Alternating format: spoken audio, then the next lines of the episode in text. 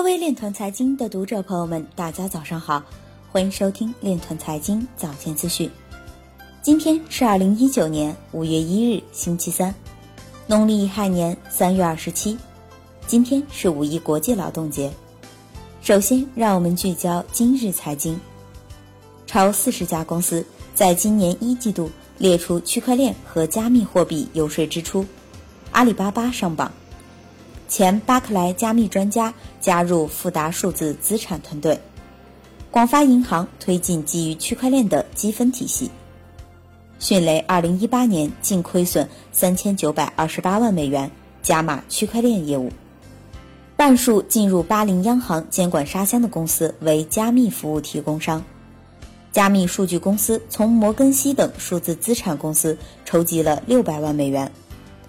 区块链财富革命荣获最佳商业思想图书大奖。有数据显示，全球央行机构2018年购买黄金的数量增长75%，其价值占比特币市值的33%。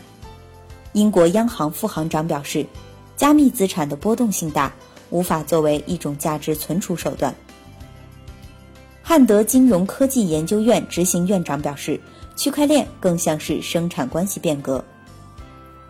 今日财经就到这里，下面我们来聊一聊关于区块链的那些事儿。据人民网消息，日前在第二届中国产业高质量发展论坛上，中央网信办信息发展局处长宋宪荣表示，针对数字化转型，中央网信办为产业高质量发展打好基础。